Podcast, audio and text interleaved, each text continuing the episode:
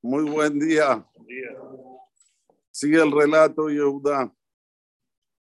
Adonis Sha'ar Tabadab Lemor. Ayesh Lachem Ab Oah. Mi patrón, usted, nos preguntó a su sirviente, con relación a él, si tenemos un padre o un hermano. ¿Qué le quiere decir Yehuda al que está enfrente, no sabiendo que es Yosef todavía? ¿Qué le quiere decir? Usted nos dijo que éramos espías. ¿Desde cuándo a un espía se le pregunta, ¿tenés padre? ¿Tenés hermano? ¿Desde cuándo? A ver.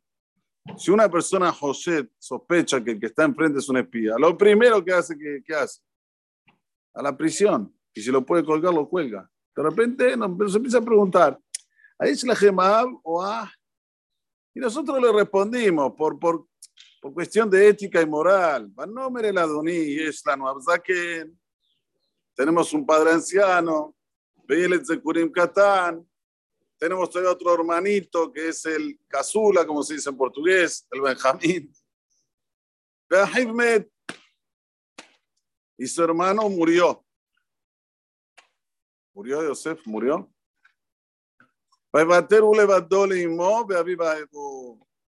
Quedó él solito, este Benjamín, para su mamá y su papá lo ama mucho. Ok, ¿qué quiere decir para su mamá? ¿Acaso Rachel estaba viva? No, quiere decir que para esa madre, el único hijo que quedó es ese. ¿eh? Y por eso el padre lo ama mucho. Pero hay que volver para atrás un poquito. Él dice y el hermano murió. La Gemara dice, Brit Krutalas Fataim. ¿Qué quiere decir esto? Hay un pacto que Borolam hace con lo que sacas vos de tu boca. Lo que sacas de tu boca se cumple. ¿Dónde lo vemos esto? No hace mucho tiempo atrás. Jacob vino, se fue de la casa de Labán, se escapó con sus hijos, sus señoras, y de repente llega Labán y le dice, ¿por qué te escapaste? Me hubieses avisado y yo te hubiese despedido de tu primo, Bimholot, te hubiese despedido con tambores, con fiesta, con danzas. Le dice a Jacob, lo que pasa es que vos me volviste loco durante 20 años. Dice, ok, ¿sabes qué? Tengo una pregunta. ¿Por qué me robaste mis dioses? Vino Jacob y dijo, ¿qué? ¿Todavía sospechás que yo te robé tus dioses? El que robó tus dioses que tenga muerte. Que no viva más. No, no, ¿qué pasó enseguida? Rahel Menú falleció. Rahel Menú fue la que había tomado las idolatrías del padre. Y porque Jacob dijo esta maldición, aunque sea su condición, recae. ¿por qué aquí cuando dijo Yehuda, Met, no se murió Yosef? Se tendría que haber muerto Yosef. Dice aquí, el hermano murió, y Allah.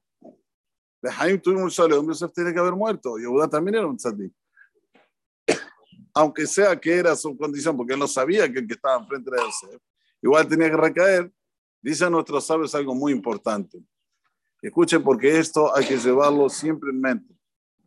Cuando vos le haces doler a alguien y vos decís algo indebido, eso se cumple.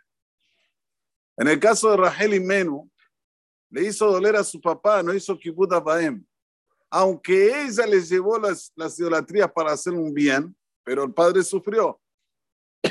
sufrió y dijo Jacob vino el que tiene las idolatrías que no viva, ya está.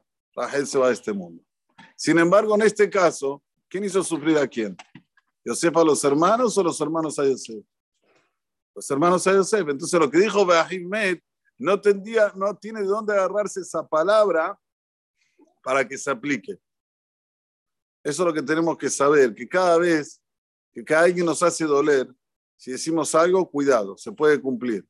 Y ahora una persona va a decir, bárbaro, tengo el arma para vengarme, me hizo algo malo, le digo que se muera, lo vale, ¿no? Y eso se va a cumplir porque tengo dolor y también estoy diciendo lo que estoy diciendo, no tiene que cumplir. La Gemara dice Masejet Sanedrin, si hay una persona que es castigada por uno, este uno no tiene Helek la va. No tiene participación en el mundo pero me hizo daño, me hizo sufrir. Eso déjalo con Boraholam. Vos no tenés que provocar que le venga aquí a esta persona algo por tus dichos, por tu venganza, por tu rencor. Por eso que es muy importante la persona saber la fuerza que él tiene y no hacerse de repente el humilde. No, yo voy a decir cosas, igual no se cumplen. ¿Quién escucha lo que yo digo? Decí eso cuando tenés que hacer negocios. Cuando tenés que hacer negocios, hacete el humilde. Decía, ¿quién me escucha? ¿Cuánto quiere? X dinero, X dinero, bueno, se lo voy a dar. Igual nadie me escucha. ¿Vas a decir así? No. Vas a tener un chamullo y a Javibi le vas a decir, no, lo que pasa es que vos lo que me estás mostrando no es tan bueno. Eh, eh, la verdad que no vale tanto, yo pienso que vale tanto. No vas a decir ahí humilde, yo humilde, ¿no? Entonces, si tenés fuerza para convencer en los negocios, ¿por qué no, no acreditas que tenés fuerza para que Akosor haga lo que vos estás diciendo? Esto es lo que siempre tenemos que llevar en mente. Aquí dijo Beahibmed, ¿por qué no se llevó? ¿Por qué no se efectivizó? Porque el dolor estaba con Yosef. Si hubiese sido que lo que, el lo decía era Yosef, imagíname, hubiese pasado esto. Por eso que sigue diciendo la Torah, y con esto terminamos, va elai, Nos dijiste a tu sirviente por favor, tráiganmelo, Oridú Elay a Benjamín, y voy a colocar mi ojo sobre él. Banomer el Adoní. Y le dijimos a nuestro patrón, no yujala sobre Tavid, Beazabe Tavid, Bamet, nuevamente. ¿Entiende? Nuevamente. Él dice, va a abandonar a su padre y se va a morir. Y no se cumplió. No se cumplió que abandonó a Benjamín a Jacob y se murió. Y ahí sigue diciendo, de la badeja todo este relato que le está diciendo Yehudá, que ahora usted viene y dice, si no me trae a Benjamín, no venga más por aquí, es para decirle a Yosef, no entiendo qué es lo que estás pidiendo. Si vos pensás que nosotros somos espías, matanos.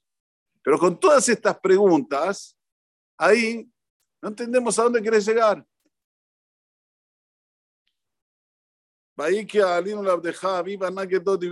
Subimos hasta lo de nuestro padre, le dijimos toda la conversación con usted. Nos estamos muriendo de hambre, por favor vayan a buscar un poco de comida. Va, no me lo nujalaré ti, me imagino acá no vearán, no nujalar pene ahí, imagino acá no. No podemos volver si no tenemos a nuestro hermanito con nosotros.